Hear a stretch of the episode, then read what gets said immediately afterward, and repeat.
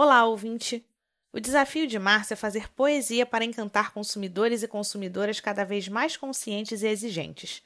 Afinal de contas, nos dias de hoje, dar rosas e chocolates é insuficiente para gerar senso de pertencimento. Mas então, o que buscam os consumidores?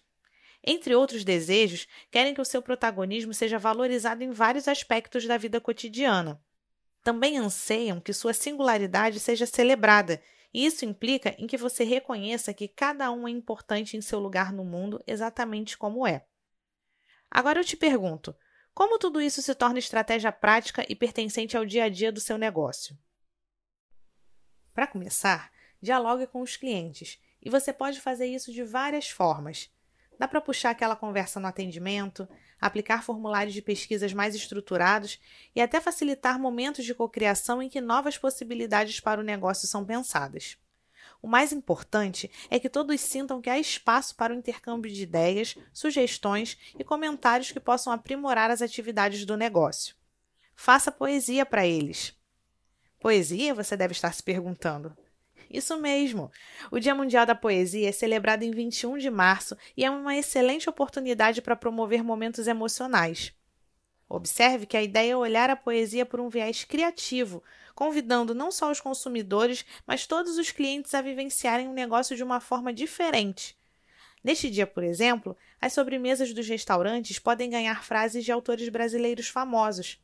A vitrine do seu negócio físico também pode exibir mensagens que façam referência à data. E no seu negócio digital, dá para trabalhar bastante com cards que naveguem pelo universo da marca e escritores brasileiros e internacionais. Já imaginou unir as duas ideias, o Dia das Mulheres e o Dia da Poesia, e lançar uma campanha para o público feminino chamada Eu Vejo Poesia em Você? Além de descontos e mimos, dá para gerar muito engajamento pedindo para que todos indiquem clientes que se reconheçam como fãs do gênero. Todos irão indicar e o que começou como uma brincadeira irá aproximar novos potenciais clientes.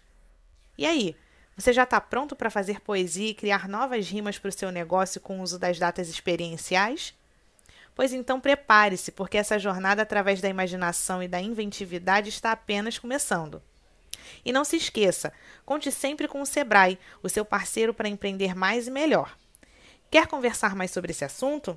Entre em contato com o Sebrae Rio por meio do nosso WhatsApp, DDD 21 96576 7825 e fale agora mesmo com um dos nossos orientadores.